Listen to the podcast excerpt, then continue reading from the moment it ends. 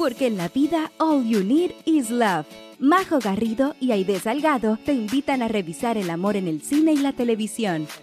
Películas y series que nos hacen suspirar, reír y llorar. Historias y personajes inolvidables. Aquí comienza Crazy Stupid Podcast. Hola, hola a todos. Muy bienvenidos a un nuevo capítulo de este su podcast Crazy Stupid Podcast. Ya llegó noviembre y de querida, ¿cómo recibimos este nuevo Ay, mes? Me encanta noviembre porque es como otoño acá en el hemisferio norte, Thanksgiving. Me gusta toda esa vibra así, cafecita. Mi cumpleaños. Claro, también. Así como avisándote con tres semanas para que me prepare una gran sorpresa para mi cumpleaños. Sí, sí, sí, sí. La estamos pensando. La estamos pensando. No, Crazy Lover, estamos súper contentos y felices de poder iniciar este segundo capítulo de la temporada número 4 con una película espectacular que vamos a estar revisando en el día de hoy, que es eh, un título que es del año 2001 que yo en lo personal no había visto, pero que en realidad eh, me llamó bastante la atención, ya les voy a estar dando mis motivos, pero cuéntame, de querida, de qué se trata el programa del día de hoy.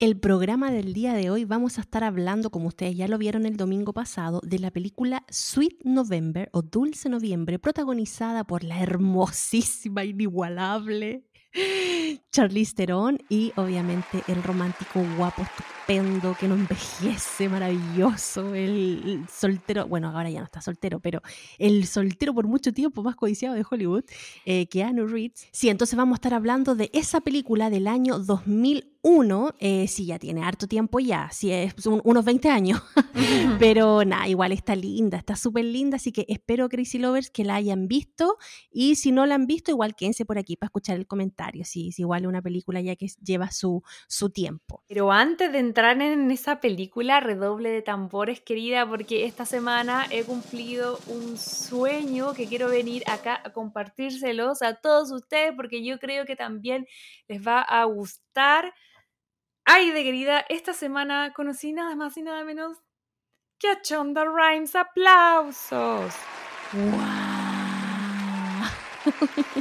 ¿Cómo, cuándo y por qué dirá usted? Bueno, porque fuimos eh, al lanzamiento de esta cosita que tengo por acá, que es el libro Inside the Bridgerton, que es el libro que ella acaba de lanzar junto a Betsy Beer, que vamos a estar comentando más adelante y también les traemos una sorpresita a todos nuestros crazy lovers, así que atentos ahí, pero antes de entrar a todas estas novedades, ay de querida, la invitación como siempre, ¿a qué es?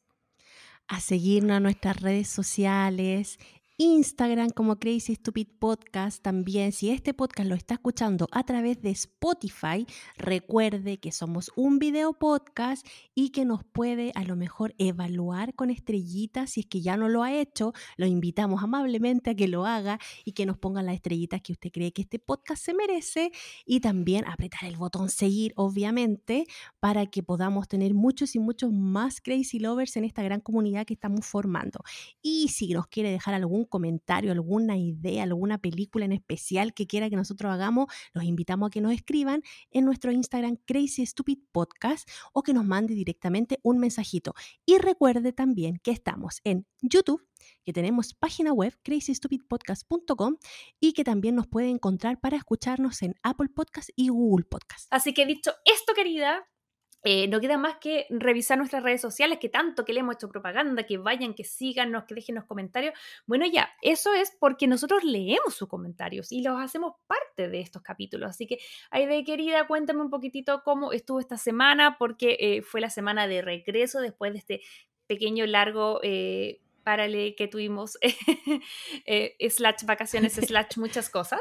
Y la gente estamos, estamos felices nosotros por todo el cariño que recibimos esta semana en redes sociales. Sí, por ejemplo, Valentina Torres nos dice, las echaba mucho de menos, qué bacán, volvieron. También Vanessa.apablaza dice, hola, no saben la emoción que nos dio a mi hermana y a mí cuando vimos el capítulo en Spotify.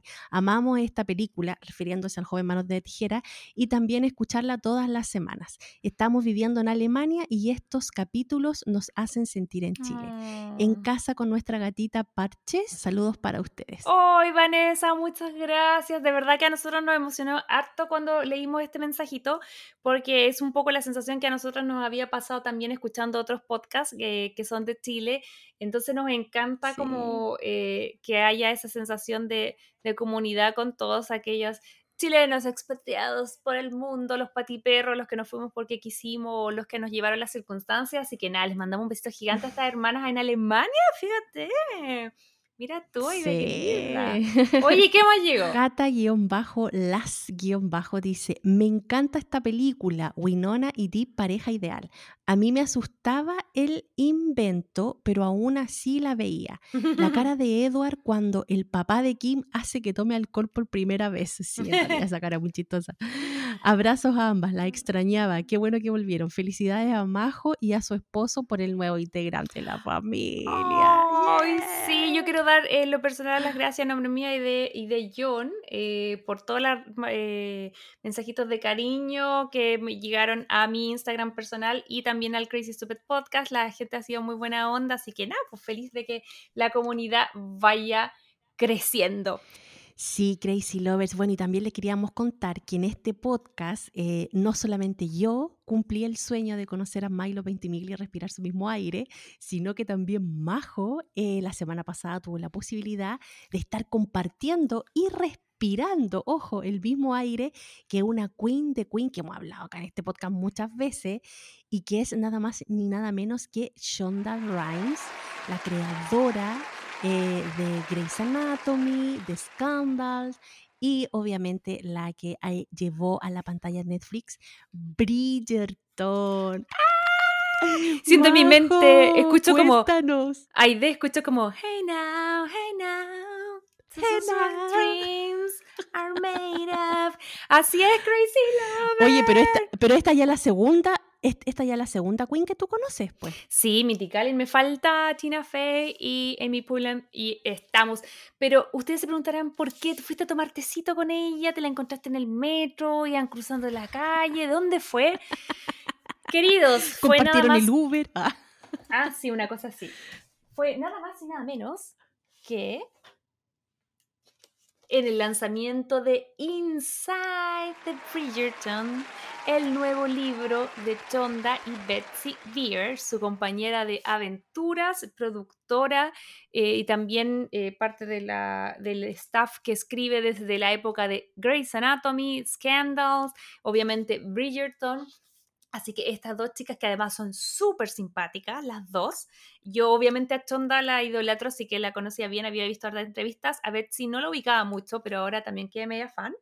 Así que bajo ese contexto ya la habíamos anunciado un poco en redes sociales, pero eh, fui eh, al lanzamiento en Los Ángeles el pasado 27 de octubre eh, de este libro y estuve pero así, pero respirando el mismo aire, estaba dos, tres, em, como, ah, ¿cómo se dice? Como línea, no, ah, como a tres filas del escenario, entonces como que la veía, yo la veía a ella, Chonda no creo que me viera a mí con los focos, pero yo la veía y era como, Queen, Queen de las Queens. Es real, es real.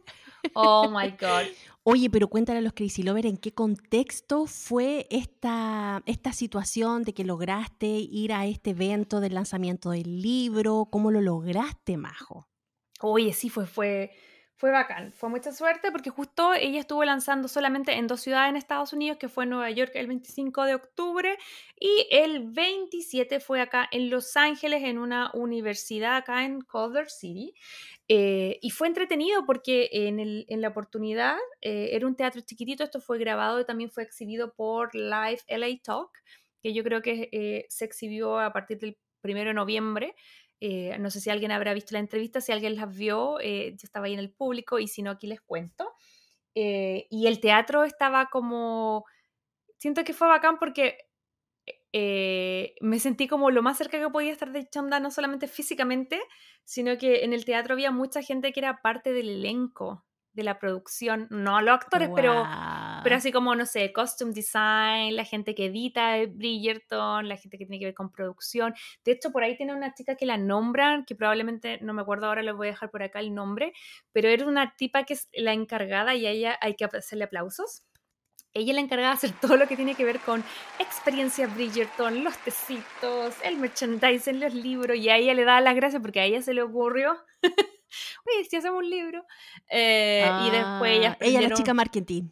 Claro, así que le agradecemos a ella por hacer todo este tipo de cosas que alimentan todo nuestro eh, fanatismo gigantesco durante el año que esperamos que vuelva a salir la serie. Oye, si alguien de acá no sabe quién es Chonda Rhimes, por favor, Majo, cuéntanos quién es esta señora, la queen de las producciones en este momento de series en Hollywood. Cuéntanos un poquito de su historia. Sí, bueno, yo creo que los Crazy Lovers ya la tienen un poco claro, pero si hay alguien acá que no lo sepa, Shonda Rhimes es una escritora y productora ejecutiva de un montón de series increíbles, entre ellas Grey's Anatomy, Scandal y, eh, por supuesto, la que más la regalaron en la casa, la que más nos interesa a nosotros, es está detrás del proyecto de Bridgerton. Junto a ella está la señorita Betsy Beer, que también comparte títulos aquí en este libro. Y esta yo creo que sí que, sí que yo te digo Betsy Beer, tú no cachas sí. quién es.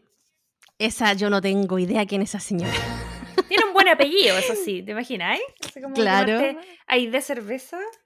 Hay de cerveza todo el rato. ¿Será su apellido? Igual porque yo siento que era como bien cómica ella, en una de esas como su nombre artístico. Puede ser, puede ser, porque Beer, o sea, nunca había escuchado ese apellido. En realidad sé que hay apellidos muy raros, pero Beer nunca lo había escuchado. Sí, bueno, pero en fin, esta chica es una actriz y también escritora y productora que eh, lleva muchísimo tiempo trabajando con Chonda. De hecho, su amistad y eh, laboral y personal parte en la primera temporada de Grey's Anatomy. Que, ¿Cuántos años tiene al aire esta serie ya? ¿20 años? Yo creo. Yo estoy súper como desfasada de la, de la temporada. De hecho, yo no sé si está la temporada 18-19, pero yo creo que entre preproducción, entre la idea, entre que bla, bla, bla, la cacha la spa, yo creo que por lo menos 20 años tiene este No, y acuérdate, que, y, y, acuérdate que hubo un tiempo que estuvieron en paro de guionista y creo que ahí pasó un tiempo. Así es. Bueno, entonces eh, lo importante es saber que estas dos chicas hacen dupla, parten primero en el tema de, hacer los guiones, luego van trabajando juntas y, y, Betsy está más como ligada al tema de la producción. Entonces se complementan porque eh, ven historia y también producción. Em, son súper amiguis. Eh, de hecho, estuve revisando varias fotos que probablemente les vamos a dejar por acá y hace rato que ellas están detrás de proyectos muy entretenidos y deciden en el marco de, eh, eh, qué sé la promoción de la segunda temporada, hacer una, em, como un compilado, como de anécdotas, de historias detrás, eh, como para, en el fondo, poder darle a los fanáticos esa cosita, ¿cachai? Que como que todos queremos saber ese como, ese, eh, el cahuineo, el trascámara para, el cual nosotros vivimos. Estamos todos ahí atentos a la chibuchina que pasa tras camarines. Nosotros, yo de verdad siempre busco así como videos de, de falla, de bloopers, como se le llama, eh, cuando hacen grabaciones, pero de los Bridgerton no hay mucho, fíjate, como que los tienen bien resguardados. Obvio, porque lo iban a sacar en este libro, para quedarlo gratis. se te pueden cobrar por el blooper, digo yo. Y ese fue el libro que eh, se lanzó la semana pasada acá en Estados Unidos, que está disponible en Amazon. A ver, muéstralo. Miren, por favor, qué hermoso. Porque yo no lo tengo todavía.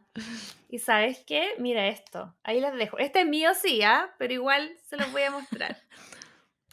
Miren qué hay ahí. Oh. Tienes la... millonaria, tienes la millonaria ahí.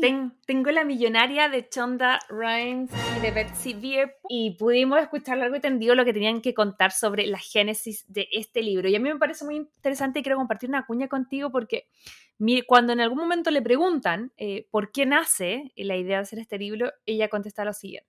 This was a way to platform and congratulate and celebrate all the incredible talent, which very often is because they are behind the scenes are not noticed or you don't even necessarily know that particular jobs existed. Yeah. yeah. And it's really important and exciting, I think, to be able to learn about all the different things that people have to do to make a gigantically complicated show like Bridgerton. Yeah, And- and, and we, we get applause a lot, you know, and that's fine and nice. Uh-huh. But it felt really important to us that all these amazing craftspeople behind the show, all the people who worked on the show from the very first day to the very last day of post production, we wanted them to get the applause. And so that's really what the book was for. Bueno, ahí les comento un poquitito, les traduzco que decían que para ellos era súper importante visualizar a los fans y a toda la industria, toda la cantidad de gente que estaba detrás de un show como Bridgerton. Y que si bien ellas se llevaban casi siempre los aplausos y tira un chiste ahí como que eso igual estaba bien y divertido, la idea y lo que buscaba este libro es que todas esas personas que trabajaron súper duro también se llevaran ese aplauso. Entonces aquí vienen mencionados con nombre, apellido, foto, actores, productores, el, el diseño de casting, las cámaras, eh, los coreógrafos, todo el mundo que tuvo algo que ver con las, con las dos temporadas hasta el momento al aire de Bridgerton, eh, está mencionado acá. Oye, pero, pero ¿Mm? qué lindo eso, porque también es una forma de reconocer el trabajo de todo el equipo y que eso de repente se hace muy poco también, porque claro, casi siempre los nombres salen en los créditos, pero ¿quién se queda viendo los créditos? Casi nadie. Entonces, que saquen un libro y que se hayan dedicado a escribir el nombre en, en- en- en el libro en sí, encuentro que es un bonito gesto para todo el equipo.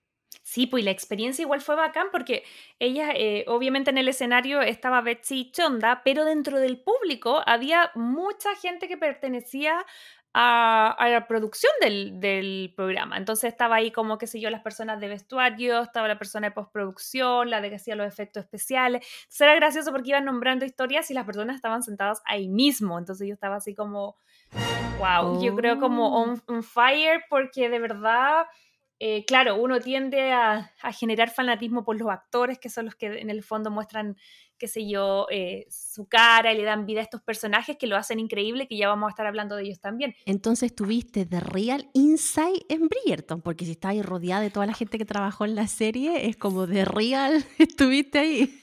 Sí, es verdad, estuve realmente ahí. Y miren, por ejemplo, en el libro, eh, yo les voy a ir mostrando aquí algunas cositas. Eh, podemos ver como el tras cámara. Oye, entonces cuéntanos cómo es el libro, qué es lo que tiene, tiene mu- muchas fotos, mucho texto. Yo lo veo grandote, lo, lo veo como gordito, guatón. Sí, es, es grandote, es de esos libros que tú podrías tener como, qué sé yo, en, en la mesita, así como en, el, en la mesa de centro, si es que eres muy fanática y si no, ¿Ya? en tu pieza. Eh, es- está medio pesadito, sí, pero vale la pena porque viene lleno de cosas muy interesantes. Son, me parece que son ocho o nueve capítulos y están divididos em, como por temática. Parten como con el proceso del, del, del- del show. Entonces primero hablan de la preproducción, de cómo hacen el casting, hablan de los guiones, después pasan al diseño de vestuario. Eh, algo muy entretenido también el tema de, de cómo llegan a los actores, pero mira por favor alguna de las imágenes, yo te voy a ir mostrando acá. A ver. Qué linda las imágenes del, del arte adentro, ¿no? Es bacán porque mira esta, es como de una escena icónica, que es la escena cuando están, la ves ahí, ahí, que están como almorzando cuando están Sí. recién casados, y ahí está como eh, el duque con un Ah. iPad, y la otra así como hablando por celular con las otras personas, ¿cachai? Como que me da Oye, risa, qué buena la palabras. foto. O sea, lo otro que hacen como súper lindo es que como que siento que hay varias escenas icónicas donde te explican cómo la grabaron. En esta se llama Anatomía de las manitos, no, es Anatomía de la galería, que es la escena la escena que vimos como de ellos tomando la mano, entonces van como plano por plano, Ay, cómo lo ensayaron. Esa escena es tan linda. Sí, así que bueno, y así hay un montón de historias, pero creo que lo que más me llamó la atención es el tema del vestuario. Miren, por favor, la cantidad de cosas y detalles que hubo que trabajar para, para esta serie. Oye, sí, tú ahí nos contabas de que habían secciones que hablaban del vestuario, de la música, del proceso de casting, de la lectura de guiones y del vestuario, por ejemplo. ¿Hay algo que nosotros no sepamos y que sea como sabroso de, de enterarse para los fanáticos? Sí, yo creo que eh, de partida ella nombra a Ellen Miro, Miro, Miro Jovnik, o algo así, Ellen Mirojanek, que dice que ella es una vestuarista muy famosa en Hollywood y que ella le había echado el ojo eh, a su trabajo desde que hizo, no sé si te acordáis, una versión del 97 de Cenicienta con Moisha. Y, para ella era súper importante porque nos dice que, eh, de hecho les voy a compartir una cuña donde habla sobre la eterna pugna que acá la hemos escuchado harto en el podcast sobre eh, qué tan fidedigno es a la historia. Y obviamente el vestuario es una interpretación mega libre. Entonces esto es lo que nos dijo Chonda sobre el tema del vestuario. Regency clothes are not actually that awesome. Um, so Ellen created a look for our show that is, you know, Bridgerton Regency, right? Yeah. Its own kind of fashion that's heightened and glamorous and the you know you just want to wear the nightgowns and all of it. And when i first saw it it really was like i was staring at a screen on zoom and i wanted to reach through the screen. Like you could feel those costumes. And they're gorgeous. I mean all of them. And when you see them in person they're even more gorgeous. Absolutely. and every single costume was made like handmade for the mm. show. So, just for some context, too, and this is also in the book, because we were creating a world from scratch, because nobody's ever imagined Regency England in a lot of ways, um, as Bridgerton does, what we discovered was there were no real costumes that existed in the world that actually could fulfill the vision of both a nod to Regency England, but also this kind of modernity. So Ellen and John Glazer, her incredibly talented partner in crime, actually really made with their team pretty much every single thing. Mira, y ambas estaban diciendo lo importante que era para ellas el tema del vestuario. Y lo primero decían que es como que, lo, lo cual yo concuerdo, que yo sé que a lo mejor no es una opinión popular, pero en verdad la ropa real y histórica de la regencia es bien fome. Entonces ellos No tenía tanto brillo. No, pues ellos, eh, ellos a propósito querían darle como este look, esta nueva forma, esta mirada como chonda. Entonces para eso era importante encontrar una vestuarista em, que entendiera ese concepto, porque ellos primero buscaron si ya existía, ¿cachai? Como algún tipo de vestuario que podían reutilizar, porque típico que igual Netflix debe tener su Claro. bodega con cosas. em, Sí. eh, yo creo que no sé, los estudios también, pero se dieron cuenta que nadie nunca había hecho algo como los que, lo que ellas tenían en mente hacer. Entonces, por eso fue como tan importante. Y también nos detallaban que todos, absolutamente todos, los eh, eh, trajes que uno ve, tanto de los protagonistas como de hasta el bolo que va pasando por atrás, todo está hecho personalizado para la serie y esto se puede ver. Mira, yo les voy a compartir un poquitito de las imágenes que aparecen en el libro. Mira, la cantidad de detalle y, y- y como el amor que le pusieron a todo, porque uno puede ver que, por ejemplo, ya, qué sé yo, los trajes de Penélope o los trajes de la Daphne o de la Kate, obviamente van a tener harto detalle, pero ellos, acá en el libro uno puede ver a través de las imágenes que también anda, de verdad que el, el niñito que iba pasando, como el que entrega los folletos de la Whistledown, hasta él tenía como harto amor y detalle. Mira, estos son, por ejemplo, solamente extras que están al fondo, pero mira el detalle de sus trajes, aunque ni siquiera son protagónicos. Oye, qué heavy, porque en la foto tú lo podís ver así como muy de cerca y de- a veces hay tanto trabajo detrás de esos vestidos, pero cuando lo estáis viendo en la serie como que pasa nomás. No, no tiene esa capacidad de poder valorarlo, todo el trabajo que tienen. Pero por eso es entretenido ver estos detalles en ese libro, porque te hace a lo mejor estar ahí casi con una lupa para cachar todos esos detalles. pelo y del maquillaje también es importante porque estaba leyendo en el libro algunas cositas y hablaba de cómo, por ejemplo, el lenguaje que habían eh, tomado como a, a través del de pelo para la mm, Daphne. Y que decía que el, al principio de la Mm. temporada 1 el pelo era súper rígido como ella, como había sido enseñada, ¿Ya? como todo así como muy para arriba y una chasquillita cortita, así como todo muy bien tomado. Y conforme ella se va soltando y conoce al duque y se entrega como a la vida, se pone como a vivir la vida loca y que después su pelo es más suelto, más desordenado. Tenís razón. En la segunda temporada ella sale como con una trencita aquí nomás y como con el pelo suelto. Sí, porque dicen que es porque ya se casó, ya es como ya chao, que igual no es... Ya se chasconeó. Sí, onda, uno todos sabemos cómo se arreglaba antes de cuando uno estaba de novio polola y después ya con el marido uno despierta como, como viene nomás, es lo que hay. La vaca ya está comprada, dicen por ahí.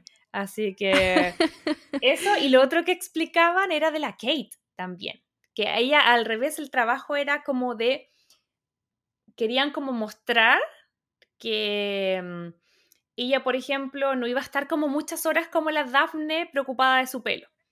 Entonces, al contrario, todos los looks de la Kate eran súper casuales. O sea, si eran tomados, eran así como muy simple el tomado.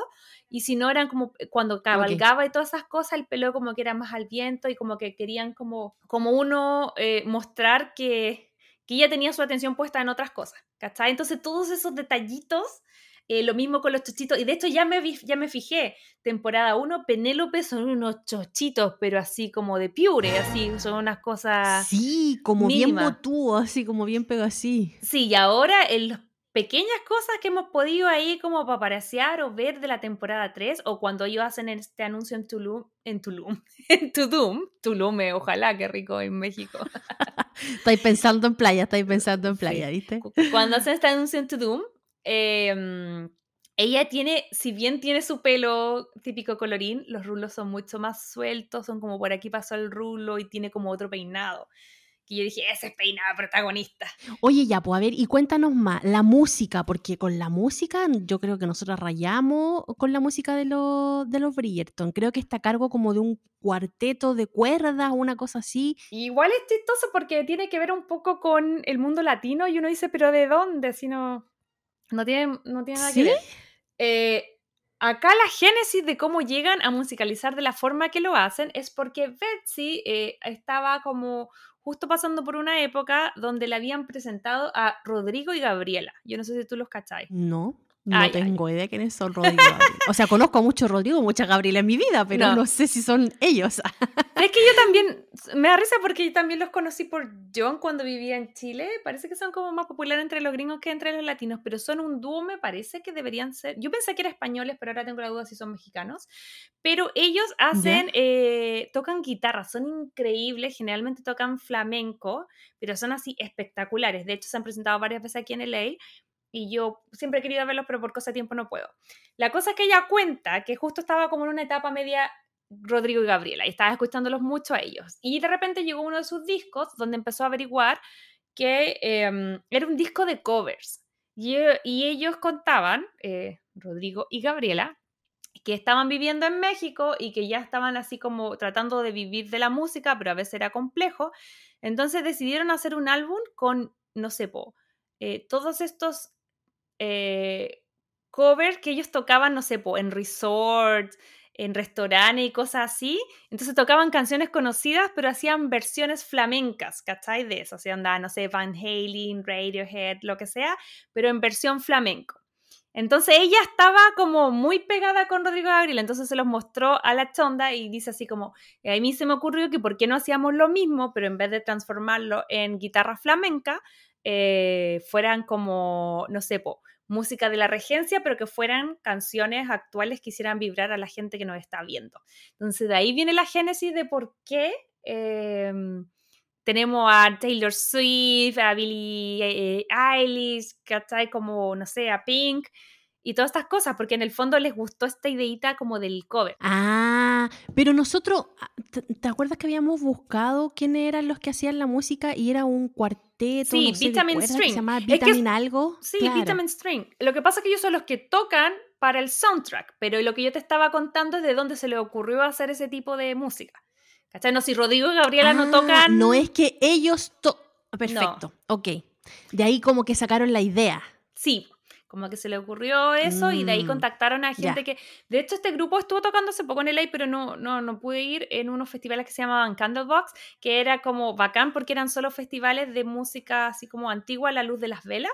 Y ahí tocaban todo. y ellos se caracterizan por hacer versiones, ¿cachai? Como en general, esta banda ya lo hacía, ¿cachai? Como que tocaba en versiones eh, de cuarteto, eh, música contemporánea. Entonces ahí les cayó como anillo al dedo. A escuchar a Rodrigo Gabriel ahora entonces, porque ya me, me metieron el bichito ahí. Son buenos, son buenos, hacen como flamenco así, ah, eh, son bacanes. Pero sí, pues por ahí vería el tema de la música. Así que eso también, todos esos detallitos están aquí en el libro. Ya, oye, y ahora, el, tú hablaste también que hablaba el libro del proceso de casting. ¿Era como muy complicado todo eso? Bueno, igual quiero saber si sale alguna cuña el duque. ¿Sale algo, no?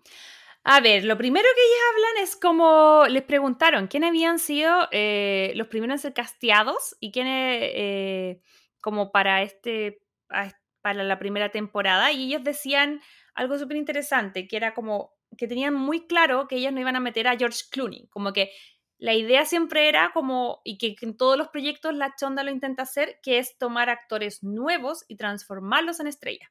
¿Cachai? Como que ella no quiere actores así como ya consolidados. Entonces, bajo ese eh, parámetro habían ido... Y son puros ingleses, po. Sí, po. Y, pero para ese parámetro ellos habían, lo que hicieron fue que em, la Chonda por primera vez en este proyecto, ella está solamente haciendo producción, no está escribiendo, no está dirigiendo, no, tiene nada que ver con esa área, sino que hay un, hay un, em, hay dos equipos en el fondo, uno el que el, el, de postproducción es el que está más en LA, el que hace los guiones, todas esas cosas está acá, pero el que ya está ya dirigiendo y en el día a día y viendo los actores es otro equipo completamente distinto que es de Londres. Y eso está bajo la, como la dirección de Chris Van Dusen. Entonces, eh, ellos estaban viendo el proceso de casting, lo hacían como todo en línea, pero dice que la primera persona que captó la atención, adivina quién puede haber sido. Tírate un nombre, y yo te tiro la cuña después. El Duque. Vamos, a Ver, vamos a ver quién fue la primera persona que castearon. Po. I believe the first person cast was Nicola as Penelope. Yes. Wow. So I'm glad you asked me a specific question. I just would have sat here like drooling quietly in a cup. um, yeah, I actually, another thing I just remember was we were looking for a Lady Featherington, and we were looking for Lady Featherington. We met so many different people, and Polly Walker walked in. And Polly Walker, I mean, I love Polly Walker. I've seen so much of, and I was so incredibly excited. And the other was um, Ruth Gemmell, who plays Violet Bridgerton, the first time we saw, I, I, she's an incredibly well-known actress in Ahí está hablando de que la primera, primera en castear fue nuestra querida Penélope Nicola. Ella fue la primera que captó la atención de... Claro, porque ella ya estaba en una serie actuando ya, pues. Creo que estaba en esta serie que son como chicos de colegio en, sí. England. Mm. Sí, o sea, todos estos actores sí eran famosos en Inglaterra, muchos de ellos trabajaban en teatro, como el caso de Luke Thompson, de Jonathan Bailey. Lo que pasa es que para temas de Hollywood es su primer como proyecto que tiene que ver con la producción acá en Estados Unidos, pese a que estaba filmado y rodado en Inglaterra. Entonces, para ellos eran como actores nuevos, pero sí son como actores igual consolidados en Europa.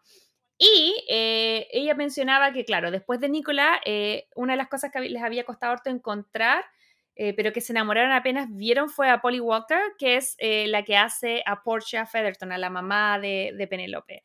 Entonces, como que ellas se enamoraron como de esa actriz y que luego la tercera en llegar es em, Ruth Gemmell, que es la que es nuestra querida Violet. Así que fue como el trío femenino con femenino lo oh. primero que se fijaron.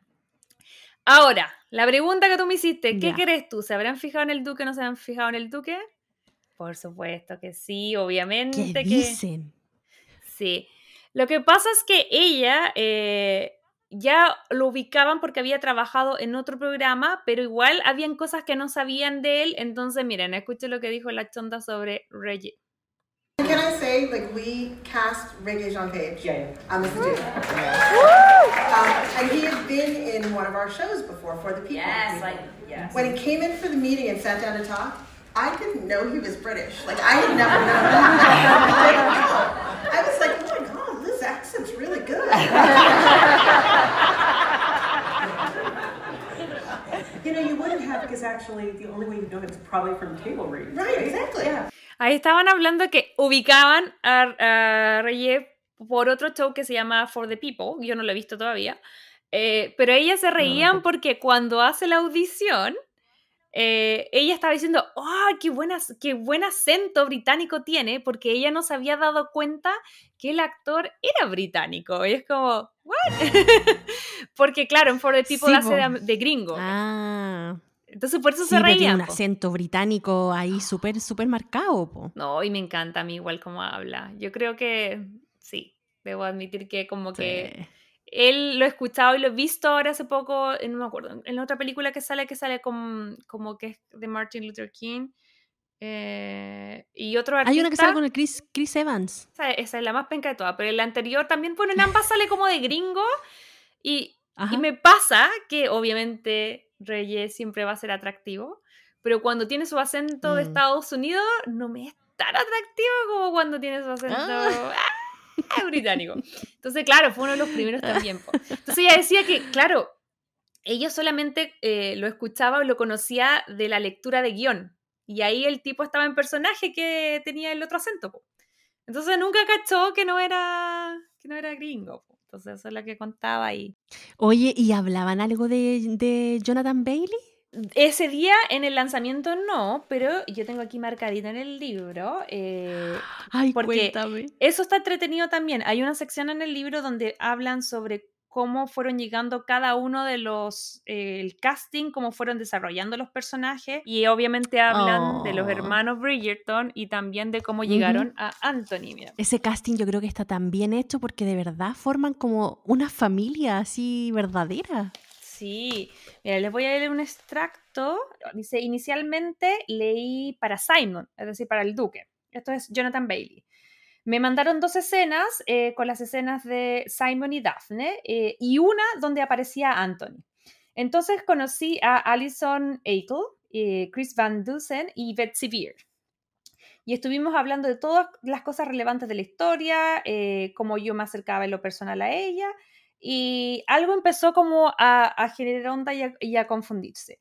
Y me preguntaron si podría considerar leer a Anthony eh, en vez de a Simon. Y ahí él dice que eh, le mandaron como el, um, el script de Anthony cuando él estaba acá y estaba como en Coachella. Entonces lo recibió, pero no tuvo mucho tiempo como de practicarlo y después fue como ya, ok, vamos. Eh, bajé en un drive y los tres escritos en mi iPad y lo pude, como que pude ir trabajando la sensibilidad de Anthony mientras estaba en Coachella. Entonces cuando vuelve, hace la escena y obviamente ahí sí que sí, ya sabemos que, que queda en, en ese. Pero ¿sabes que no es primera vez que pasa que como que leen un personaje y hacen otro? Calzó, pero justito con Anthony, yo creo. La, la vibra ahí de, de Coachella a lo mejor le ayudó. y, oye, ¿y a ti por qué te gusta tanto Jonathan Bailey? Pucha, a mí me gusta porque de verdad es como el chico traumado que tiene que ser como fuerte obligatoriamente, pero a pesar de que él es- se ve así como súper duro, es, es como, como súper niño por dentro, tiene esta responsabilidad de ser el, hermano mayor y llevar el título de vizconde, pero en realidad él es, es tan así como, no sé, como tan dulce, como tan niño. Era la idea que me quedó de él cuando leí el libro. Claro. Y después cuando vi el personaje, el actor lo encuentro muy guapo. Ah, sí, pues, y eso, le, bueno, sí, eso no, no se le puede quitar mérito a él, pero él decía que, por ejemplo, cuando él hace las primeras escenas, mira, ahí está con la, con la Phoebe, con la Daphne, eh, él no, obviamente no era como de los fanáticos de Bridgerton, él lee las primeras escenas, es una concepción como un poco más de villano de Anthony, entonces estaba como, ah, ya bueno, y después cuando ya cacha que, que se queda con el personaje, él lee eh, El Visconde que me amó, y ahí fue como, ¡Woo! ¿Cachai? Como, ah, ya, Sí. bacán. De hecho, en las primeras, en la primera eh, temporada de los Bridgerton, el personaje de Anthony, que yo creo que era como para darle una cara más dura, tenía pintado los ojos acá abajo negros. Entonces ahí se Mm. notaba que era como, como una actitud más villana, más ruda. Mm. Pero ya después, no sé si en esa misma temporada o ya de, de hecho ya en la segunda temporada, él no tiene pintado ahí negro y la cara se le ve como mucho más blanda, como, como ya un- una persona más, más de sentimientos, ¿cachai? Mm. Y lo otro que les quería mostrar rapidito ya, porque ya nos estamos extendiendo un poco en este capítulo, mira, de partida hablan de la Julia, que dijeron que un amor, que les encanta y que para ellos era Ah. súper, súper importante que ella sintiera orgullo de la serie, ¿cachai? Porque eso es lo que siempre a mí me daba un poco, eh, me parecía interesante el ejercicio de que nosotros escuchamos como toda la fanaticada desde, sobre todo la fanaticada de los libros, que se entiende que es desde el amor y desde la pasión y desde el fanatismo como... em, a veces, eh, como, ¿cuál es la palabra? Pero como derribar todo el trabajo que hay detrás y después uno se da cuenta que, claro, a lo mejor puede gustarte o no, pero de que hubo trabajo gigantesco para, mm, para Sí. poder adaptar la serie lo hubo y que también la Mm. Julia está como súper on board. De hecho, eh, como que decían que eh, la Julia era lo más simpática que había. De hecho, eh, decían, ¿por qué no la invitamos? Y ahí y, y la chonda decía, no, es que la Julia está ahora en Inglaterra. Eh, porque están full con la grabación, eso sí se le, lo dejó entrever, tan full con el tema del el spin- el spin-off de la reina. Oh. Y plus, los dos, o sea, ya está confirmadísimo lo que están grabando paralelo la temporada 3 y la temporada 4. Entonces, Oh. están así, pero non-stop. Claro, porque recordémosle a los Crazy Lovers de que ya, los Bridgerton en sí, todas las historias que hemos visto y la que vamos a ver a lo mejor en la temporada 3 y 4, está basada el guion en los libros. En este caso ya hay una base, los guionistas tienen que adaptar a lo mejor el texto de los libros a un guion más televisivo, pero en el spin-off de La Reina tienen que hacer todo desde cero. Están de estar full, porque imagínate, son los mismos actores que están para el spin-off, para la temporada 3, para la temporada 4, ¿cachai? Que igual de repente los looks y las cosas cambian, entonces yo creo que va a estar, debe estar súper intenso para ellos, pero a mí me pareció como súper entretenido que confirmaran eso. Y lo otro, que mira, sola- solamente, ella lo tiró a la pasada, pero yo quedé así como, ¿what? La tipa que lo estaba entrevistando, que yo no recuerdo bien su nombre, pero que era una actriz en Scandals, que yo no la ubicaba, ella obviamente la tenían presentando el tema de los Bridgerton, pero no se ubicaba tanto en los libros. Entonces ella dice, ¿cuántos libros son de los Bridgerton? Y esto es lo que ella contesta, que yo que me, me quedé así como, plop, mira. How many books are part of the Julia Quinn series? There are eight Julia Quinn books, so there should be eight seasons. ¿Cachaste? ¿Lo pongo de nuevo? ¿Lo pongo de nuevo? Porque está en silencio. Vamos de nuevo. What? Vamos de nuevo. How many books are part of the Julia Quinn series? There are eight Julia Quinn books, so there should be eight seasons. ¿What? No te puedo creer, vamos a tener ocho temporadas. Sí, y yo no sé si quedó grabado en el audio, pero ella dijo en algún momento, y lo dijo, eh, que le iba a dar protagonismo a todos los hermanos. Todas las historias se iban a contar. Oh. Concha le vale. O entonces la 3, Colin y Penélope. Y la 4, Benedict y Sofía. Que claro, yo creo que ellos sí, eh, y ahí es donde está lo que venimos hablando hace rato, que hay que darle un poco de ficha a esta gente, si igual algo sabe lo que hace. Yo creo que a lo mejor el orden no va a ser igual, igual se van a champurrear algunas cosas, eh, se van a salpicar para otras seasons, o se van a inventar, ah, que se yo, un tercero en disputa que tal vez no está en el libro, pero al parecer, y que a mí me parece fantástico, vamos a tener, eh, si Netflix lo permite, y yo creo que sí, mi sensación es que yo creo que públicamente están confirmadas cuatro, pero como van, yo creo que van a ser las ocho. Y ella, se les, ella lo dice como, como que se les sale, no le toman importancia. Y yo, era- yo estaba Así ahí como, que. Sí, son ocho libros, entonces van a haber ocho temporadas. Y eso sí, y si dice que hay ocho temporadas, porque eso ya lo tienen firmado. yo creo. Entonces fue como, yo quedé así como, Bueno, la tremenda papita. de las impactadas. Así que hay que ir tranquilidad, hay que darle confianza a Shondaland y, y eso. Yo creo que podemos hacer millones de otros capítulos y entre más detalles vaya viendo del libro, porque obviamente no me lo he leído todo, pero está súper interesante. Si a quienes se lo puedan comprar, qué se lo recomendamos. Pero ojo, que por eso estamos aquí también. Que no solamente lo pueden comprar, sino que si tienen suerte, vamos a hacer ahí Redoble un- de tambores. Ya, vamos a hacer un redoble. Redoble de tambores. Ay, de querida. Porque mira, este es el que yo le estaba mostrando a ustedes con todos los. Para que no piense que vamos a regalar uno ahí todo toqueteado. Eh, este es mi copia.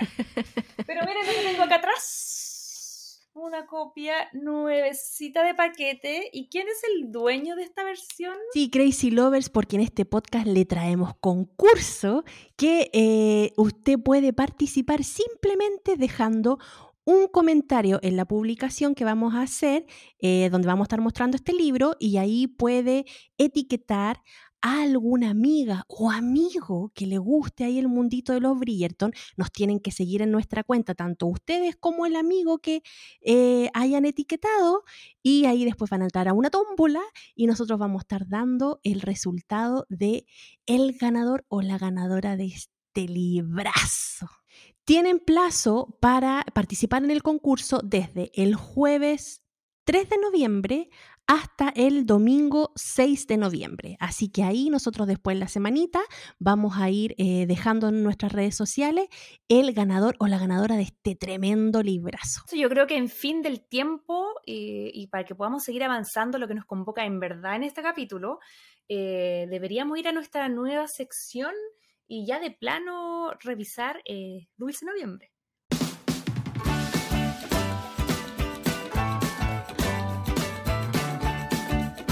Hablemos de rom-com. Bueno, Crazy Lovers, y este jueves les traemos eh, una película que fue estrenada el 2001, que es conocida con el nombre de Sweet November, pero también en español es Dulce Noviembre. Y como les decíamos antes, está protagonizada por Keanu Reeves y Charlize Theron, y prácticamente es una película en donde hay un ejecutivo que era como bien trabajólico, adicto al trabajo, y una mujer, que en este caso es Charlize Theron, muy poco convencional y bien así como hippie, como light. Ellos se conocen por casualidad y acuerdan tener una relación por un periodo breve y que justo coincide que es el mes de noviembre. Y en este corto periodo, ella le cambia la vida a él. Y obviamente ahí aparece el factor romance, el factor drama, el factor conflicto y todo lo que nos gusta en este podcast. Así que eso es más o menos el resumen muy, muy, muy rápido de esta película. Así que si no la han visto, tienen que más o menos tener claro que esa es la trama. Bueno, yo esta película la había visto hace mucho tiempo atrás, la tenía muy presente en mi cabeza, porque son esas películas que me quedan, porque me generan así como harto sentimiento. Eh, pero yo creo, Majo, que tú no la habías visto, ¿es primera vez que la veías ahora? Sí, así es. Tú me venías pidiendo esta película, yo creo que todo el año pasado. Yo soy tanto que le decía ahí de, es que Sweet Noviembre la tengo que ver en noviembre, si no, no la veo. Entonces el año pasado se nos pasó un poquitito con el tema de que hicimos los Thanksgiving, los especiales de Navidad, la cacha de la espada, y se nos fue noviembre, entonces tuvimos que esperar todo este año. Pero sabéis que ha sido una buena experiencia porque me sentí como súper interactiva con la película porque es muy de fechas. Entonces, muy de que, de que parte la película como el 31 y hacen este pacto que tú dices a partir del 1 de noviembre y siempre van nombrando las fechas. Cuando se juntan con tal persona era el 17 de noviembre y después era el 30 de noviembre. Entonces, igual está divertido verla en esta época. Esa es mi primera apreciación. Porque mm, uno como que se siente en la parte de la historia. A mí me encanta cuando estoy viendo una película y nombran una fecha y justo es como, oh, la estoy viendo ese día, ¿cachai? Como que a mí ese tipo de cosas así, me flipea. Entonces, esa fue como mi primera apreciación. Pero eh, yo debo decir que me sorprendió de una muy buena manera, em, porque si bien no va a ser como mi rom-com favorita, porque, o sea, de partida esto no es una rom-com, es un drama, drama romance, me pareció que de todas las películas que hemos visto, por lo menos en este género, era una de las más existencialistas, más como que sentí que no íbamos a sentar aquí a filosofar, porque aunque si bien tiene romance y tiene drama, creo yo que los puntos que toca son muy heavy, son muy profundos, como, no sé, por el, sentido, de la, el sentido de la vida, en qué nos gastamos el tiempo, cómo nos relacionamos con la gente.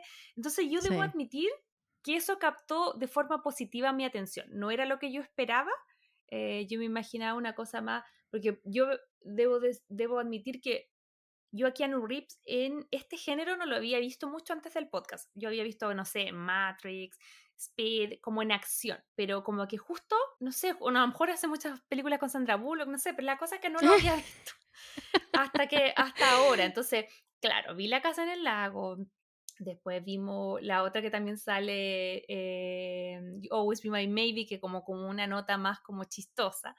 Entonces, claro, llego a esta y, me gustó mucho como el papel y ver a Keanu por primera vez como más como más en una postura, como, como no tan pasiva, era, como bien, bien pesote, era, era como bien zorrón, encuentro yo, al principio. Sí, pero ¿sabes que yo no había visto a Keanu en ese zorrón? No sé, no sé, si, no sé qué fue, no sé si el personaje, porque el personaje en sí, como moralmente no me agrada, pero me gusta cómo hace Keanu ese papel y, y debo decir que está en su mejor momento, entonces como que... ¿Cierto?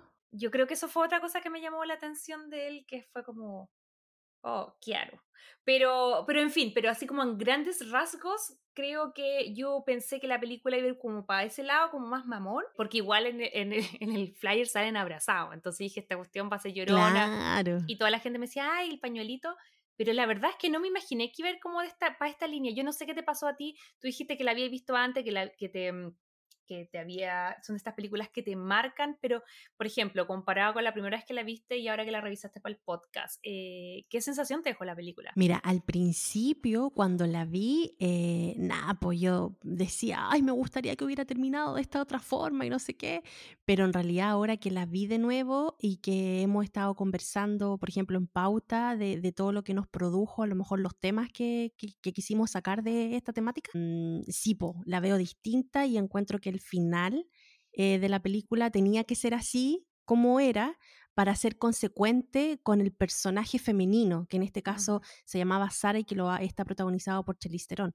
Porque claro, después de todo el show que hizo, eh, era como súper ilógico que el final terminara distinto. Y con esto les quiero dar el contexto Crazy Lovers, que bueno, vamos a contar un poquito la película igual, que en el sentido de la película se trata de que ellos se conocen por casualidad en un trámite público, por ejemplo, de ir a sacar una licencia de conducir, y ahí tienen como un encuentro de casual, eh, y por ese motivo a la personaje de Charlize Theron, Sara, no la dejan sacar su licencia por culpa de eh. Nelson, que es Keanu Reeves. Oye, pero es que quería, mira, quería eh, hacer trampa en el, en el examen de Sí. manejo, como tan chanta, y más encima, igual a eso, esa escena es bacán porque te dice mucho los personajes, sobre todo te deja, entre comillas, mal parado a, a, Nelson, porque es como, los pillan, pero el- el- la profesora, o el profesor no me acuerdo, como que echa la Charlize, El entonces como que, profesor, entonces como que uno dice, ya, si uno es buena persona y uno se está mandando a la embarrada, uno dice, levanta la mano y dice, oye, no, ella no fue, fui yo, le yo le pregunté. Y él, calladito, calladito se veía más bonito ahí. Y ahí ya te dan, te da a entender un poco de cómo es, cómo funciona este, este personaje. Sí, po. entonces ahí después ella asume, dice, ya, ok, me echaron por culpa de este Gil, pero después le hace la vida cuadrito y lo persigue y consigue la dirección de él y lo espera y hace que obviamente la vaya a, buscar y a dejar a ciertos lados donde ella tenía que ir y ahí ya comienzan a conversar. Ella al principio se muestra como una mujer muy así como acosadora, con él porque lo, lo- va a su casa, lo, lo- busca y todo, pero después a, a medida que va pasando la película nos damos cuenta de que en realidad eh, ella se había puesto un propósito y que era tratar de, a ver, como la leí yo, como que lo quería salvar de esa vida que él tenía, que en realidad él no sabía que estaba tocando fondo, pero que en realidad estaba tocando fondo porque estaba sometido y, y muy metido en su trabajo, era como muy trabajólico. De hecho, ya estaba llegando como el tipo de, al, al- al momento de colapsar, porque ya como que su ego se lo estaba comiendo y ya estaba como muy soberbio en toda su ah, eh, actitud, tanto con la novia actual que tenía como con el mismo trabapo. Entonces, Ojo, yo creo ¿viste que- que... perdón que te interrumpa, pero ¿cachaste quién era la novia? sí, Lorelai, de Gilmore Gilmore Girls. Girls, Sí, Sí. perdón. Sí, sí, caché que era ella. Estaba ahí en su mejor momento. Pero entonces ella lo, lo se, en realidad como que dice, ya, voy a salvar a este tipo porque ve que estaba como colapsando un poco y ahí le ofrece y le hace esta propuesta de que pasen noviembre juntos y que ella le iba a enseñar cómo a vivir la vida y a que realmente se diera cuenta de lo importante, de las cosas realmente importantes de la vida. Entonces ahí empiezan a generar una relación, una relación amorosa, pero después con el tiempo, eh, cuando ya, ¿sabéis qué? Eso fue lo, lo- lo curioso porque íbamos como en el minuto, como en la hora 26 y recién nos cuenta qué es lo que pasa realmente con la chiquilla, porque Mm. hasta ese minuto no nos habían contado qué pasaba y uno se hace mil y una historia de qué pretende esta chiquilla con, con Nelson, po, porque al Sí. principio como tú me contabas, ¿y qué es lo que pensabas tú de ella? Sí, a mí me pasó eso. Yo siento que se, se me hacía evidente que ella tenía un motor para, para crear este pacto, que el pacto en sí, expliquémoslo, no lo hizo solo con él, sino que el pacto era que ella como que buscaba como un chico que le llamara la atención y le proponía vivir juntos un mes. Entonces, claro, eh, Nelson era noviembre, pero ella había tenido octubre, septiembre, agosto y todo para atrás. Entonces, claro, cuando, te, cuando vas entendiendo un poco el mecanismo de eso, tú dices, ok, aquí hay un motor, ella está acá, no es común tener ese tipo de pactos, aquí tiene que haber una razón detrás. Entonces a mí me pasa que al principio, y esto es algo súper personal, eh, sé que no es muy popular, pero a mí me cargan, me cargan los agentes del caos, me cargan los personajes que como que son como súper alternativos y súper locos y como que, bueno, lo odio. Me carga Fleabag, me carga, eh, incluso solamente toleré porque era Jennifer Aniston, a Polly, eh, pero como que estos personajes que vienen como a desordenar a otros, yo creo que como me identifico, soy tan top y me identifico siempre con el que está como más rígido. Ordenadito. Claro, me molestan estos personajes como cambiante. Entonces, cuando nos presentan a Sara, no solamente era como, como ya a lo mejor más hippie, porque siento yo que él era como el típico como hombre exitoso de fines de los, o sea, fines de los 90, principios de los 2000. Claro. trabajaba en advertising, en publicidad y era como así como todo, como el icono del capitalismo. Y luego venía este como... como personaje un poco más hippie, que a mí no me molestaba que fuera hippie, solo que como que esas cosas de, mm, como que esos personajes que, que te remueven cosas, a mí me, me, en lo personal, sentar en mi sillón, me desesperan. Ella me daba muchas vibras de Dharma y Craig, que no sé si vieron esa serie, le contaba a la idea que es parte exactamente igual. Dharma es como una, es una serie que fue muy famosa en los 90, eh, está, en, está en Hulu acá en Estados Unidos, y que se trata de una chica que como que conecta con un tipo y como que se casan así, como que se van de copete y enganchan y se casan como al día y medio que se conocieron. Eh, y ella es súper como hippie liberal, no sé qué, y él es como hijo de republicano, súper como Thai, entonces como súper como, eh, como poco flexible. Es como ese comercial de Sprite, eso, ¿qué hicimos mal? Como que, ¿cachai? Y ahí quedan como juntos y la serie se trata de cómo se van relacionando. Este personaje en lo personal me recordó mucho eso, que parece que era una tónica en, los 2000, ¿cachai? Como estas parejas pareja. Sí. Entonces me pasa que al principio yo no la dijeron a ella también, pero siempre sentí, y aquí viene el punto, em, que alguien para actuar así tenía que tener un motivo muy grande. Entonces yo dije, la única forma de que yo pueda amar a este personaje más tarde es o que se esté muriendo o que se esté escapando de alguna, porque al principio dije, ya, tate, esta loca se va a morir, porque es como que uno cuando está cerca de situaciones límite empieza como a replantearse las cosas. Con la pandemia, cuando fallece alguien alrededor o cuando tú estás enfermo, como que te planeas los, como que te replanteas los tiempos, cómo estás viviendo la vida y todo. Después dije, en algún momento cuando la llaman por teléfono, en algún momento la llama su familia y nos damos cuenta de que ella se está como aislando de su familia. Entonces yo ahí me pasé el rollo y dije, chuta, a lo mejor no es su hermana, a lo mejor es como su ex y me empecé el rollo así como, ¿qué pasa si está escapando de una vida abusiva? y que a lo mejor como que se cambió el nombre y todo como para que no la pille el marido, que sé no sé, como que me pasa ese rollo, la pareja. Y después incluso me pasa hasta el rollo de, que ella nos cuentan que tuvo como una empresa súper exitosa, eh, que algo que Nelson no puede entender como si le estaba yendo tan bien, como que ella la deja botada, ¿cachai? Que era como algo con los animales que no recuerdo bien qué hacía, y se va así como a vivir su vida hippie. Entonces luego pensé, ¿qué pasa si la loca es mega millonaria, ¿cachai? Y de ociosa porque de algo tiene que vivir, eh, punta se agarra un vino cada mes, ¿cachai? Y, como, y ahí, en ese, ese era el peor escenario, porque yo decía, pucha, y si Kia no se enamora, está como jugando con los sentimientos de la gente y todo. Evidentemente, para aquellos que vieron la película, saben que una de las tres cosas que dije es el, en realidad la razón y el motor. Y eso hizo que, que, que a mí se me salvara este personaje. Pero concuerdo contigo que no me habría afectado en nada que me lo contaran un poquito antes, porque siento que me hicieron odiarla mucho. Se demoraron mucho con el motivo. A la hora 26 reciente vienen a, O sea, la, la, película dura dos horas. Y a la hora 26 reciente cuentan qué mierda le pasa a la chiquilla. Entonces, como que todo ese rato... ¿Y qué le pasa a la chiquilla? Por si alguien no la ha visto. Bueno, lo que pasa es que la chiquilla estaba enferma y tenía cáncer pero estaba tan en la negada de esta cuestión de cáncer de que ella no quiso hacerse ni un tratamiento. De hecho, cuando se lo diagnosticaron nunca más fue a control. La familia cuando se enteró también se enojó con ella porque ella no quiso hacerse el tratamiento, entonces ella decidió separarse de su familia e irse a vivir a San Francisco y ahí llegó a una casa donde conoció a dos amigos y esos amigos la iban acompañando como, como en esta enfermedad.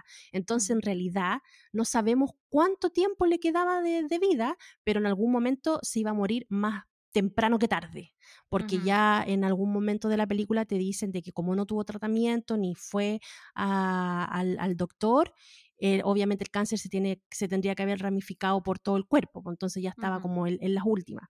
Entonces, por esta razón, ella elige todos los meses tener a, a un chico distinto, pero dentro de su visión era como salvar a este chico y darle su tiempo a este, a este personaje para que pudiera, no sé, a lo mejor sacar algún trauma o, o ella aportarles en algo, pero solamente era por un mes. Entonces, obviamente, al personaje de Keanu Reeves le toca noviembre. Eso es lo que me pasa. Me encanta la premisa de esta película eh, y me parece el pacto Ujú. súper interesante. Te quería preguntar a ti después qué, qué te parece, pero siento que cuando me hacía ruido era cuando ellas iban a esa bola muy como yo descubrí el sentido de la vida, yo sé lo que es mejor y te vengo a salvar. A mí me hubiese sido mucho más grato Claro. que la loca es como, si tú me decís, ¿sabes qué? Pucha, me no sé, o, o- o en su mente, sé que por tal o cual motivo tengo esta cantidad de tiempo y sabéis que quiero ir y vivir muchas vidas. Yo me, yo me lo imaginaba más así, así como si hubiese pasado a mí, es como ya.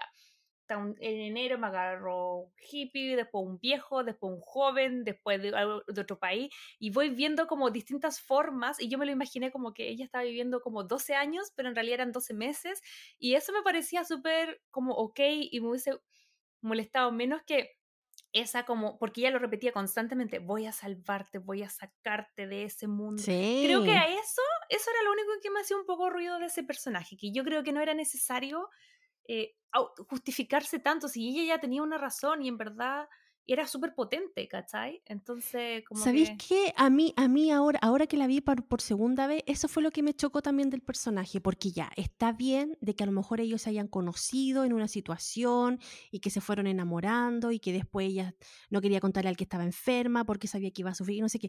Pero esta cuestión que tenía ella de creerse la salvadora de los hombres que ella elegía para estar un Mm. mes, eh, porque en, en algún momento de la, de- de la película, bueno, el personaje Nelson de, que hace Keanu Reeves le ofrece matrimonio. Entonces Mm. ella después habla con este amigo que tenía y, ella le dice al amigo, oye, ¿sabes que me ofreció matrimonio? Y el amigo llega y le dice, no es el primero. Y, y ella le dice, sí, no es el primero, pero es con el que yo quería que sí resultara. Entonces, esta cuestión de en realidad jugar con los sentimientos de las personas, porque ella como que enamoraba, inconscientemente a lo mejor, pero enamoraba a lo mejor con su espontaneidad, con su simpleza, con su perspectiva de la vida a estas personas y las, las dejaba solamente el mes y después chao. Entonces, Mm. como que las utilizaba, las enamoraba y después las votaba. Eso, eso, eso tampoco era bueno, entonces lo encontré como bien egoísta de parte de ella también. Mm. Y eso es jugar con los sentimientos de las personas. po. Mm. Por último, ya dile, ¿sabéis qué? Estoy enferma, me voy a morir, te propongo que vivamos esto porque quiero vivir la vida loca. Por último, Mm. y que la persona decida si quiere hacerlo o no. Pero que te Claro. vengáis a enterar cuando ya estáis súper embalados, después que le pediste matrimonio y ahí recién te enteráis de que la loca se va a morir y que está tomando pastillas y que más encima quiere morir sola. Entonces, Mm. no, pues sea súper egoísta. Mm. ¿cachai? Y eso me hizo harto ruido ahora viéndola. Fue como Mm. que, pucha, Sara. o sea, te creo si lo hubierais conocido en, un, en una cosa más espontánea, pero estar de adrede buscándolo y haciendo lo que se involucre contigo para después decirle, bueno, ándate y no quiero estar más contigo, es como, ya, dale, Mm. así como, qué egoísta Igual- de tu parte. A mí me pasa como, qué chistoso, porque la ataco y luego la defiendo, porque así soy yo. Eh, si- siento que, que en su defensa, ella igual, cuando le propone a, a Nelson el pacto, le dice un mes. Y él le pregunta por qué un mes. Y ella dice, bueno, un mes es un tiempo suficiente para que, lo, para que sea como meaningful, para que sea significativo pero es poco tiempo para que en verdad a lo mejor puedan hacer algo como más importante. Entonces, en el fondo lo que le dice es como no strange attach, que, que ahora tampoco es una idea tan rara, o sea, yo creo que la gente como este, los tachan o estas relaciones como abiertas o, o cuando yo siento que tú puedes tener el pacto que tú quieras mientras ambas personas sepan a lo que están entrando. Por eso yo digo, para mí todo el tema del poliamor y todo eso es Mm. algo que obviamente en mi época se hacía no con, con nombre y, y no con reglas. Y yo me parece admirable que las generaciones nuevas se propongan transparentar las cosas, ¿cachai? Entonces, como que siento que el pacto en sí no era malo, Si era como, yo creo que tal vez fue la época. Tal vez esta película y ojo, que acá también está súper interesante que algo que descubrimos solamente ahora, eh, como preparando este capítulo, y es que esta película es un remake. Oye, sí, una película que también se llama Sweet November, pero es de 1968. Y que claro, ahí contaban, ahí como supuestamente la pareja creo que era, estaba casada era como igual un poquito distinta, pero más o menos igual. Em, pero más o menos la trama se, se, parecía y era como que ella le enseñaba al esposo a ser como más light y no tan cuadrado. Y, y creo que ella era la que estaba enferma también, pero era como muy parecida a la trama. Ah, que entonces yo creo que por eso a lo mejor tiene una génesis un poco más cuadrada, ¿cachai?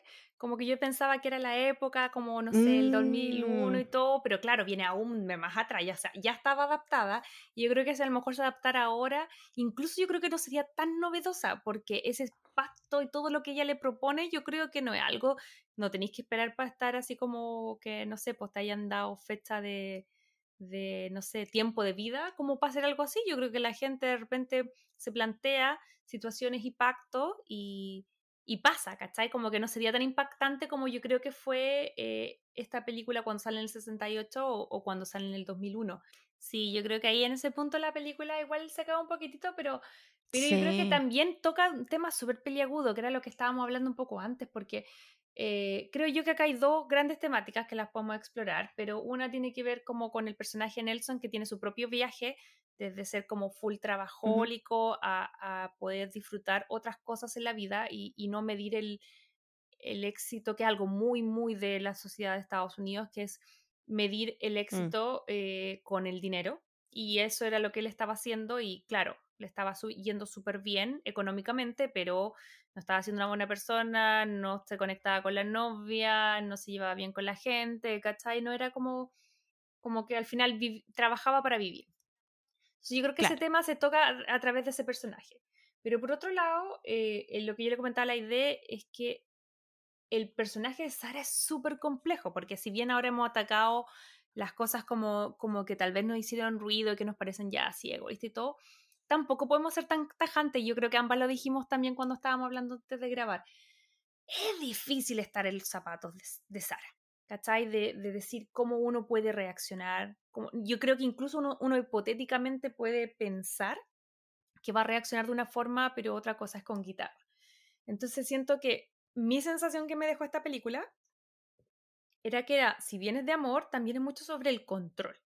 Y como como la falta de control, el exceso de control en ambos personajes, ¿cachai? Como que no, en algún momento nos detallan que Nelson tuvo como era de origen humilde, tuvo varias carencias y problemas económicos y también como de relación con su papá cuando chico, y eso gatillaron como esa obsesión por eh, como eh, tener éxito económico y hacerla, y como que esa era la clave de la felicidad. Pero por otro lado, la Sara también tiene problemas de control y que siento que es normal, al momento de tener una noticia como la que ella tiene y el diagnóstico que ella tiene. Entonces, en ese sentido, claro, hay cositas que uno diría, pucha, qué egoísta, pero por otro lado, o sea, si uno estuviera en la situación de ella, por supuesto que yo creo que te replanteáis todo y de repente hasta tenéis que ser un poco egoísta, si total, al final del día, ella estaba tratando de vivir a concho su vida eh, y es difícil enfrentarse a una noticia tan heavy y además ser súper pragmático y tomar las mejores decisiones. Probablemente uno hubiera tomado igual o peores decisiones. ¿Cachai? Hay gente que es como, ya, ya, lo voto, me queda, no sé, un mes de vida, me voy a carretear, o no sé. Cada, no hay una decisión correcta, entonces yo siento que igual está súper moralmente o, o, valóricamente está complejo ese personaje, ¿cachai? Porque si bien hay cosas que uno diría, puta, que egoísta, por otro lado, pucha, a lo mejor yo habría hecho eso y peor. ¿Cachai? Si es como estoy pensando en, en que me queda poco tiempo y que quiero disfrutarlo. Sí, o sea, yo entiendo para el, punto que vais porque lo, lo, habíamos conversado antes y que en realidad es como este derecho del enfermo, ¿no? De al final decidir qué es lo que quiere hacer con su vida, cuáles son las decisiones que quiere tomar. Por ejemplo, ella decidió que no se iba a hacer el tratamiento, por lo cual su familia se enojó con ella porque pensó en, en, en, en, ella y en cómo quería llevar la enfermedad. Y en realidad aquí, claro, cuando lo estábamos conversando con la Majo, nos preguntamos hasta qué punto el enfermo eh, puede llegar a decidir eh, sus derechos cuando se, se entera de que está expuesto a una enfermedad terminal, por ejemplo.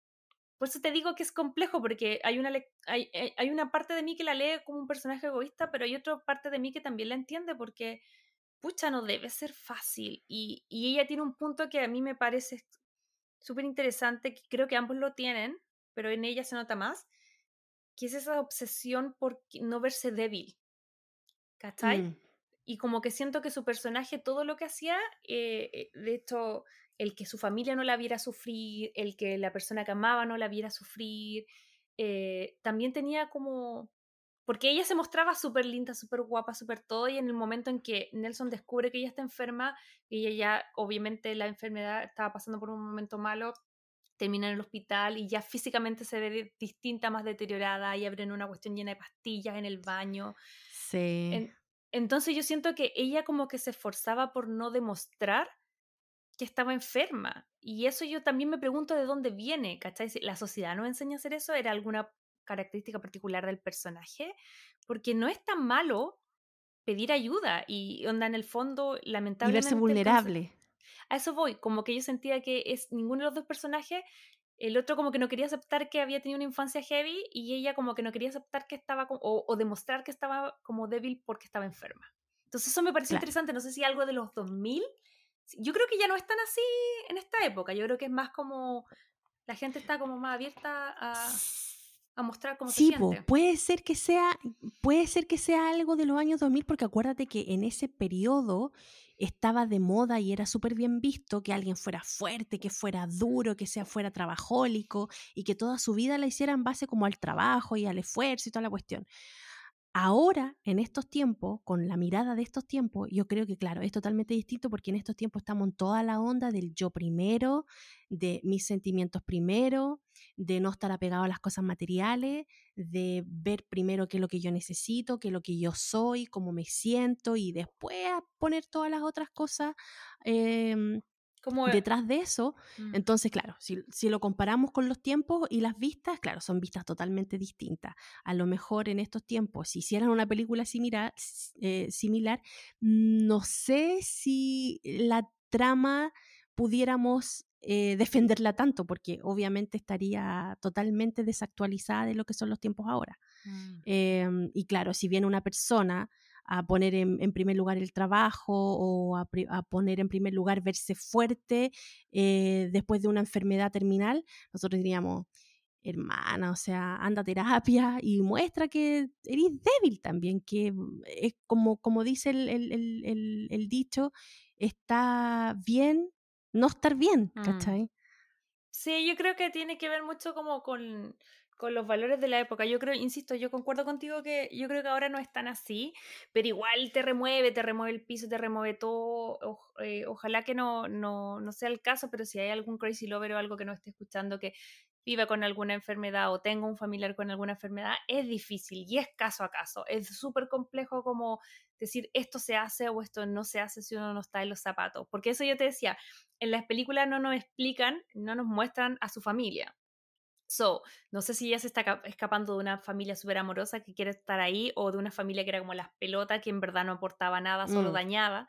Eh, porque también hay que normalizar que de repente a lo mejor tu familia sanguínea eh, no es mejor que la familia que tú escoges, que aquí me quiero ir un poco a los personajes secundarios. Uh, Chas que está interpretado por Jason Isaac, que era como un... Nosotros primero lo conocemos como roommate y de hecho juega mucho con eso porque llegan y como que será un toponcito y al principio Nelson pensaba casi que era el marido, que era como, ¿qué onda? ¿Por qué estoy acá? Y después nos vamos enterando que no, que es solamente un amigo, que él también tiene una pareja que se llama Brandon, que estaba eh, interpretada por Michael eh, y ellos dos eran en el fondo como la familia de, de Sara. Y era una familia a la cual ella sí se abría con este secreto. Y era una de las pocas personas con las que ella le se permitía ser débil. Y ellos siempre sabían y sabían de este pacto. De hecho, cuando ellos como que conocen a Nelson, es como, ah, tú debes ser noviembre porque decían, ah, mejor, octubre no hablaba mucho, que como que era más callado. Entonces como que siento que, mm, que también estaba interesante ver cómo había como una especie de, familia eh, no sanguínea, pero que funcionaba mucho mejor que tal vez la familia real. Además ellos eran como que tenían como medio doble vida, porque después con el tiempo descubrimos que él también estaba metido en el mismo mundo de, de Nelson, que era la publicidad, que le iba súper bien, pero ellos también como que la noche eran como medio, no sé si eran drag, pero eh, se vestían, ¿cachai? Como de mujer y, y hacían estas cenas y todo. Y entonces mi sensación era como de, como que estos tres personajes escapaban un poco de su familia real y se habían transformado en una familia, que es algo que también pasa muchísimo. Y de repente ni siquiera porque la familia sea mala, yo siento que ahora mis amigos en LA también son mi familia porque físicamente mi familia no está. ¿Cachai? Entonces, eso, ¿qué te parecieron a ti esos personajes y esas interacciones con la, con la Sara?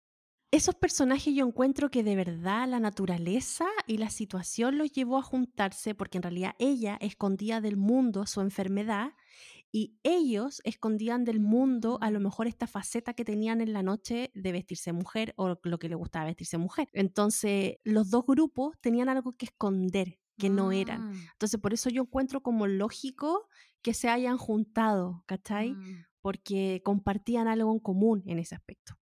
Sí, porque además estaban ellos y tenían un vecino que era como un, un niño que se llamaba Afner, que está interpretado por Liam Aiken, y él yo creo que tenía como más interacción con Keanu. Yo siento que para poder reflejar los cambios en los personajes principales que eran Sarah y Nelson, tenían que hacerlos interactuar con alguien. Y como no habían tantos personajes, creo que Nelson interactuaba como con su amigo Vince, que era Greg German, que es el que está ahora en Grey's Anatomy, que ha salido un montón de cosas. Pero en fin, pero en el fondo serán las interacciones y él como que representaba, siento yo, como el amigo, era como la versión antigua de Nelson, que era como esta exitosa, que solo la plata, que no sé qué, bla, bla. Y luego él empieza a desarrollar esta como, como relación con, eh, con el vecino que era chiquitito, porque la Sara era como la típica vecina que los conocía a todos, que, que iba a todos los eventos, que comía con todos. em, y ahí le presenta a este niño que si bien tenía papás, eran como que no lo pescaban mucho, entonces él quería que lo adoptaran. Y Pero el niño no tenía papá. Tenía Ah, solo sí, mamá, tenía- pero papá tenía no solo su tenía. mamá. Por eso lo, lo invitaba, por eso lo invitó a él al día del papá en el colegio. Pobrecito, me dio tanta pena esa Sí. parte. Sí. Pobrecito. Pero era bacán porque siento que era como una forma de reconciliarse como un poco con su tema de paternidad, que era como que él mm, describía que como su relación con su papá complicada y, y por eso te decía que esta película es existencialista porque todos, si describiéramos solamente la película, todo es como drama. ¿Cachai? Como enfermedad, enfermedad Sí, tienen terminal, un, un- un trama. discriminación, Sí. eh, no sé. Pero eh, igual la película lo hace en su justa medida que en verdad yo no lloré, pero yo sé que mucha gente llora al final, llora con el final, que ya no lo vamos a detallar. Pero no lloré durante toda la película porque Yo lloro en tiene, dos un tono, partes. tiene un tono de comedia. ¿En qué parte lloraste? Lloro en cuando ella se siente mal y él abre la gaveta donde tenía todos los remedios y ella se pone ahí en- encima y le dice así como su cara de por favor no veas esta faceta de mí. ¿Mm? Es como que ah, ah, me da mucha pena y yo de verdad me corre la lágrima. Y la otra parte donde lloro, mira, las tengo anotadas acá. Eh, es después cuando él le canta, cuando la lleva porque él decía de que, no sé, de que a, a él le hubiera gustado ser cantante porque era el- la, la forma que él pensaba que su papá se iba a sentir orgu- orgulloso de él. Entonces él, él la lleva, después cuando ya se entera que está enferma y todo, la lleva como a un bar y le canta. Ay, Mm. también, me da tanta pena esa parte. Sí, yo creo que solamente. Yo creo que solamente no lloré porque estaba predestinada, o sea, pre, no predestinada, no es la palabra, como predispuesta a que ya, todos lloran, yo no voy a llorar. Pero probablemente si me hubiese agarrado como Ah, con menos con menos defensa, probable, y en otro momento, además que no sé, tengo días, esto del embarazo, de repente tengo días que ando, no me hace llorar nada, y otro día que va pasando una mosca y lloro. Entonces, yo creo que la vi en un día que no... ¿Y qué, ¿Y qué película te ha hecho llorar a ti? Porque, bueno, tú sabes que yo ya lloro con About Time. Sabes que lloro con La La Land. Ahora te digo que lloré con esta. Yo Eres soy bien como la llorona ahora que. ¿Qué película? Sí. ¿Qué película te ha hecho llorar a ti? Uy, ¿sabéis qué? Te- O sea, han- hay películas que me han hecho llorar, pero así como que tenga en la mente que me haya puesto a llorar. Yo creo que eh, lloré más como... Puta, qué buena pregunta. No sé, con la... la el resplandor de una mente sin recuerdo lloré. Yo siento que lloraba más cuando chica, cuando me identificaba Ay, con las eso cosas. también yo lloro a moco tendido. ¿Sabes con qué lloraba también? Con One Day, que no le hemos vi- que nos han pedido N, N, N, N acá, y no le hemos hecho. One day. Pero era Sí. porque en esa época yo estaba en una relación que era igual que eso. Era como que iba y venía y no sé qué y bla, bla, bla. Entonces como que siento que cuando me identifico con las cosas lloro más. Y en esta Sí. no me había identificado, me había identificado más como con el alrededor de la protagonista que con la protagonista porque es más ligado a mi experiencia personal. ¿Cachai? Entonces, y, y- y igual siento que la película también explora un tema que, que pucha, que es súper, súper común y el tema de las enfermedades. Eh, ¿Cachai? Que de repente uno piensa así como ya en el matrimonio, pero ¿sabéis qué?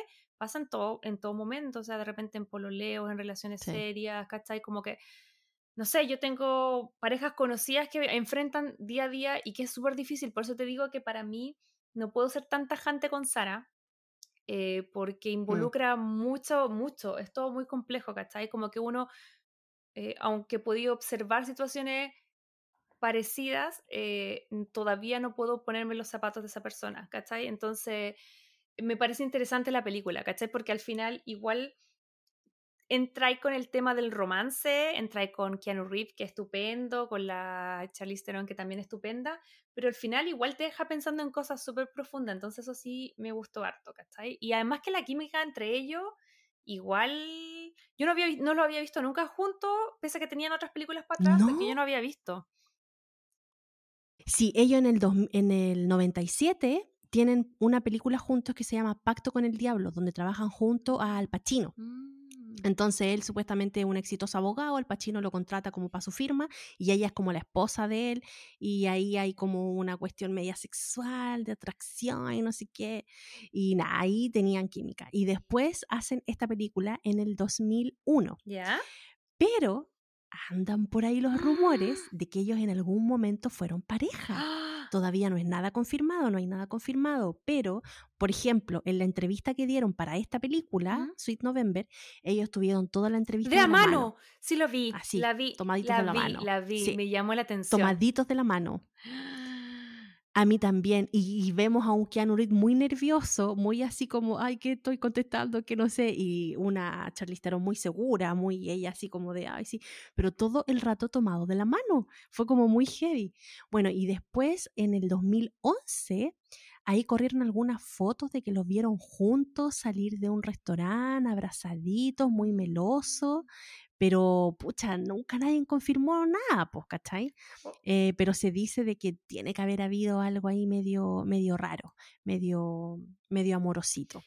¿Mm? Y haciendo un nexo también con la película anterior, eh, están por ahí, bueno, no están por ahí las malas lenguas porque la misma protagonista lo dijo. Winona Ryder una vez en una entrevista que le estaban haciendo a los dos cuando hicieron eh, la película, una de las últimas películas que hicieron juntos porque ellos tienen dos películas. La primera es em, Drácula. ¿Ya? Y la segunda es un viaje. Espérate, deja, deja buscarla. Destination Wedding y Drácula. Oye, deberíamos ver Destination Wedding. Además que muy en la onda de eh, Forgetting Sarah Marshall o en la de Ticket to Paradise, que es como obviamente van a un matrimonio, ¿cachai? Como A un matrimonio. Sí. Ya, po, eh, entonces ellos, cuando los entrevistaron, cuando estaban haciendo la promo para, la- eh, para esta película Destination Wedding, ahí la, la Winona Ryder se les sale de que cuando estaban filmando Drácula, ¿Ya? ellos en Drácula se casan. Entonces, Coppola en ese tiempo no tenía un actor que hiciera de un sacerdote, ¿Ya? ¿cachai? Entonces trajeron a un sacerdote rumano, romano de verdad, ¿Ya? e hicieron la boda. Entonces ella decía, y, y, y, Keanu Reeves estaba ahí al lado y no lo negó, y ella decía de que este sacerdote los casó y el sacerdote era de verdad. Entonces ella dice, nosotros estamos casados, de verdad. De verdad. Y Keanu Reeves como que la quedaba mirando así como que nunca lo negó, ¿cachai? Como que nunca dijo, no, ya, Ah. pero córtala. Y ella decía, bueno, estamos casados. Eh, eh, o sea, casualmente, pero nos casamos. Ujú. Oye, el Keanu igual se hace el loquillo, pero igual ha, ha comido bien. Porque ahora que pienso, bueno, ya. Winona, ya, la, también tenía como, bueno, no- dicen que no pasó nada, pero tenía un día con la Sandra Bullock. Eh, aparentemente con la Charlize Theron. Y eh, cuando estaba revisando, eh, cuando hicimos a Cinderella Story, estaba como averiguando más de la vida de la Drew Barrymore. Y ella decía que uno de sus grandes salvadores había sido Keanu Reeves. Como en la época en que ella vivía sola y se había emancipado y toda la cuestión. Y em, como que él la iba a buscar y la sacaba de los bares y la llevaba a la casa, ¿cachai? Entonces, no sé, en una de esas también puede haber tenido algo con Queen Drew, así que igual. Bien Es que, es que lo que pasa es que a, a, a Keanu siempre le tiran muchas supuestamente novias, pero en realidad él nunca ha dicho nada porque él es un caballero ante todo. Entonces también dicen que eh, tuvo algo con la chica que hizo Matrix. También dicen que tuvo algo con la Rachel Waits, porque en algún momento también hicieron una película. Entonces, Napo le han puesto un montón de, de gente, pero él nunca ha confirmado nada, nunca se ha dicho Oye, nada. pero entonces, el Keanu de ahí esta está la mala película. lengua. El Keanu de esta película, igual. Igual. Está bueno. ¿O no? Sí, Creo que sí, para mí, guapo, el, lejos, el mejor Keanu que, que he visto es el de esta película. Lo encontré Sí. estupendo. Oye, pero ¿sabéis qué? Yo, ahora que sé más un poquito de la vida de, de Keanu Reeves, igual yo creo que esta película a él le tocó porque no olvidemos que su hermana Ujú. murió de cáncer eh, y justo más o menos en esta época Mm. que filmaron esta película, entonces yo creo que igual él sintió como mucho a lo mejor la situación, la relación y todo. Y también no olvidemos de que él pasó por una etapa súper heavy en su vida, en donde él estaba comprometido con una chiquilla, iban a ser padres, Mm, y justo en la época de Navidad perdieron a ese bebé, mm, y aparte después, eh, esta novia muere en un accidente. sí. Entonces, y de ahí él dice, nunca más, yo no voy a entregar más mi corazón, porque esto duele mucho, bla, bla, bla. Y ahora, hace poco, eh, salió a la luz y ya está reconfirmado, porque él fue como el soltero de Hollywood for- eh, eh, Forever, pero ya está más que confirmado que él tiene una relación ahora amorosa con la artista Alexandra Grant, que es mucho mayor que, él. que la historia de ellos, sí, pero la que la historia de ellos es muy chistosa porque en el periodo donde salió este meme que era el Keanu Sat, ¿te acordáis de ese meme que salió en algún momento? No, que ¿cuál estaba como en una silla y ponían el Keanu Sat por todos lados. Ay, no me acuerdo. En esa época, él empezó a escribir poemas, ¿cachai? Él escribía poemas y hacía los poemas, y los poemas eran como entre chistosos, eh, un poco triste y esa cuestión. Entonces él le empezó a mandar los poemas a los amigos, ¿cachai? Ya. Así como, mira, estoy escribiendo esta cuestión como para compartirlo. Y en una fiesta que estaba, obviamente, Alexandra Gran, eh, un amigo comete así como la infidencia de decirle, oye, mira esto, estos poemas que, que escribe Keanu, no sé qué. Y a ella le gustaron. Y le dijo así, oh, ya, mándamelo y a sus manos llegaron muchos poemas de Keanu. Entonces ella, obviamente como artista, le hizo un libro y ella hizo los dibujos que le evocaban estos poemas. Y Ah. ella empastó todos esos dibujos con los poemas escritos y se lo mandó a Keanu como regalo, pero para él. ¿Cachai? Ah, igual jugaba la señora. Entonces ahí Keanu, sí, po, ahí cuando Keanu lo vio, dijo, ¡ay, qué buena! y no sé qué, pero se hizo público entre los amigos, ¿cachai? Mm. Y los amigos dijeron, bueno, tienen que publicar esto, está demasiado bueno, tienen que hacerlo público. Y ellos, no, no, no, sí, háganlo público. Bueno, la cosa que sacaron el libro, lo hicieron Mm. público, sacaron una edición y formaron una empresa, ellos dos, que es una editora. Mm. ¿cachai? Entonces, de ahí viene como la relación de ellos desde esta casualidad de, de un libro hasta que fueron socios y ahora se, en- se, se destapó la olla de que también eran pareja. Así que nada, pues, Ah. todo el mundo en Hollywood está súper contento porque Cano ya no está solo, está con ella y creo que igual llevan harto tiempo juntos. Mm. O sea, que se haya destapado ahora es una cosa, pero llevan, yo creo que cerca de una década juntos puede ser. Ay, qué bonito, igual que haya en- reencontrado, se haya reencontrado con, con el amor. Pero yo antes de cerrar quiero preguntarte por el final, porque siento que el final de esta película para mí fue lo que más me gustó. Mira, el final Crazy Lover de esta película eh, es súper cuestionable al principio cuando uno la ve, yo creo, desde mi opinión. Pero en realidad después, bueno, con todo lo que hemos hablado, uno le encuentra razón a, la- cómo se genera.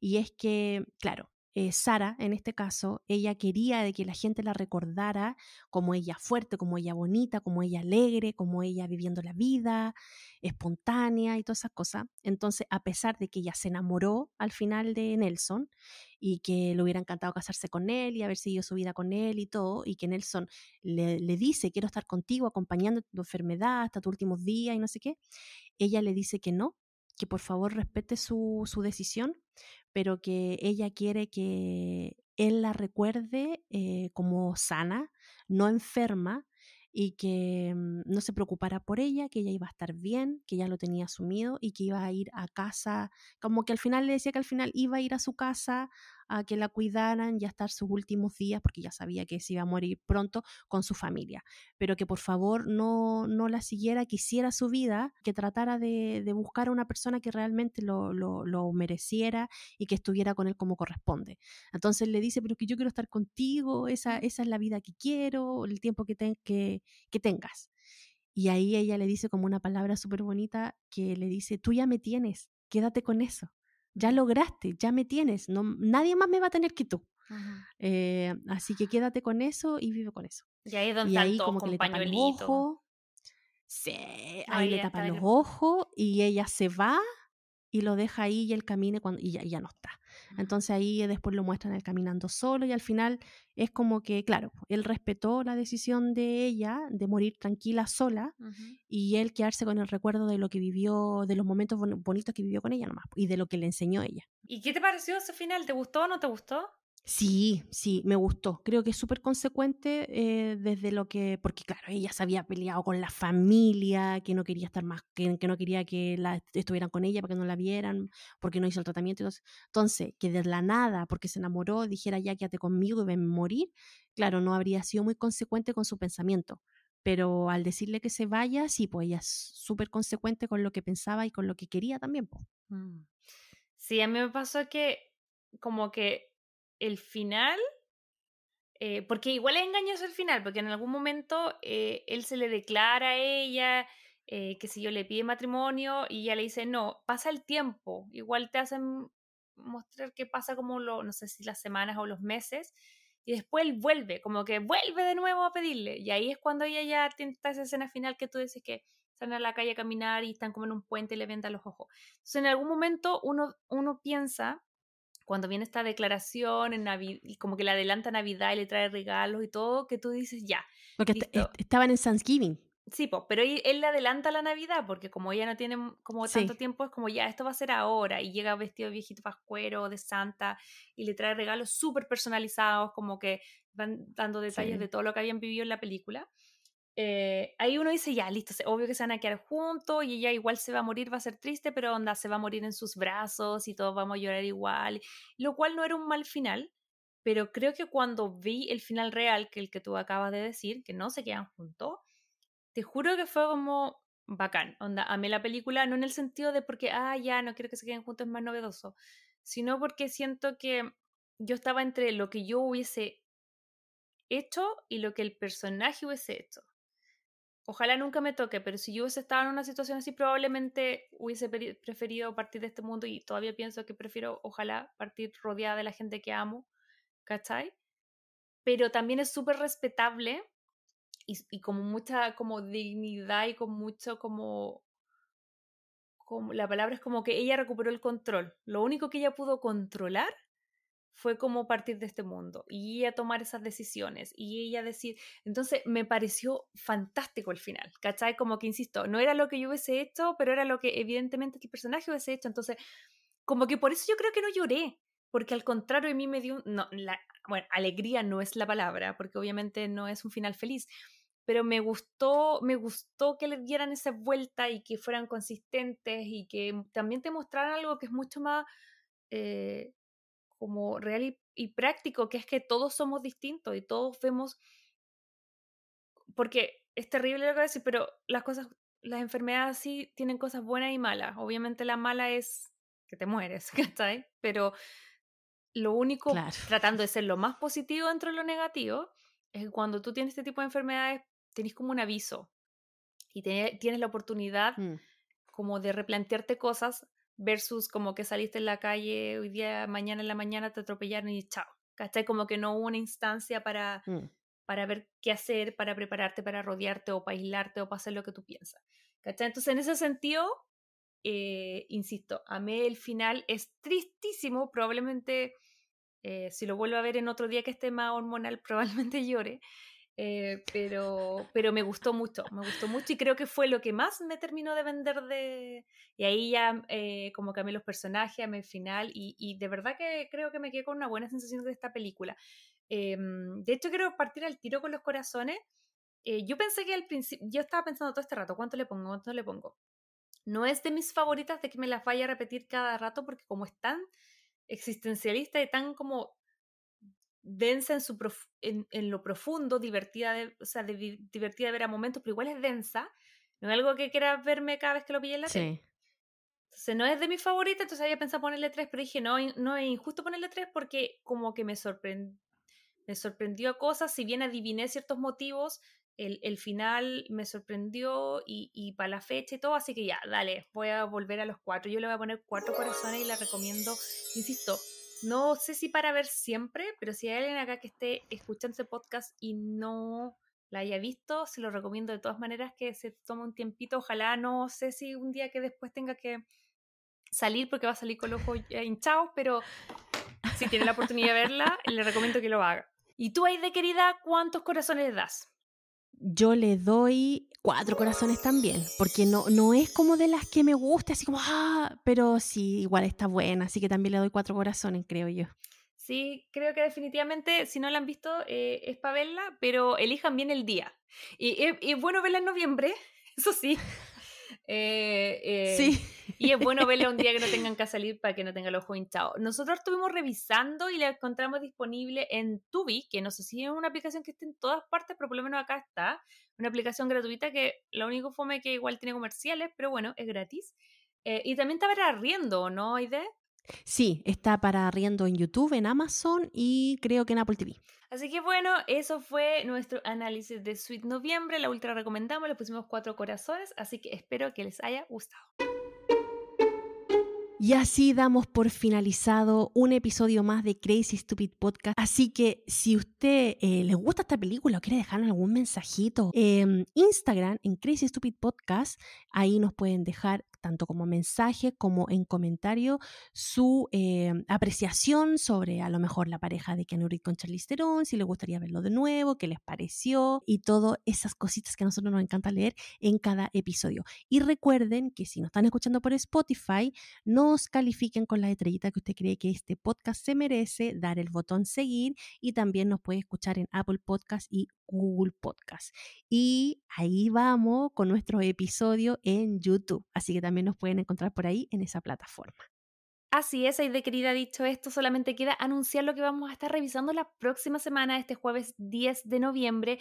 Nos vamos a ir con una serie, es una serie limitada, así que no se preocupen que solamente tiene una sola temporada, pero que está disponible en Netflix basada en un libro que ahí la idea nos va a estar contando más.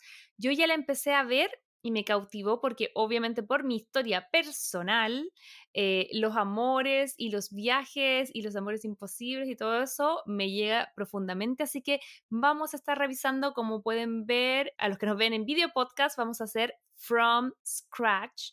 Eh, que es una serie que pueden encontrar en Netflix y que está basada en el libro del mismo nombre. Ay, de querida, ¿tú, tú manejas más antecedentes de ese libro, ¿de qué se trata un poquitito para que enganchemos a la gente a ver si nos acompaña con esta serie? Este libro es escrito por Tenville Locke y ella es eh, una actriz eh, de Hollywood que ahí en uno de los viajes que hizo a Italia conoció a su esposo, de hecho esta foto es de verdad de ellos dos y ahí ellos tienen una historia de amor demasiado hermosa, idílica, bonita, pero que desgraciadamente eh, se ve tocada por un poquito el tema que hablábamos en esta película, ¿no? Eh, por esas muertes eh, por enfermedades inesperadas.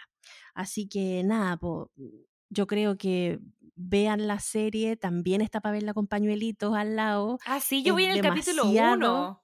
Todavía no Es llegó drama. demasiado emotiva. Yo he conversado con muchas amigas que la han visto y todas, todas, todas me han dicho que han llorado como Magdalenas.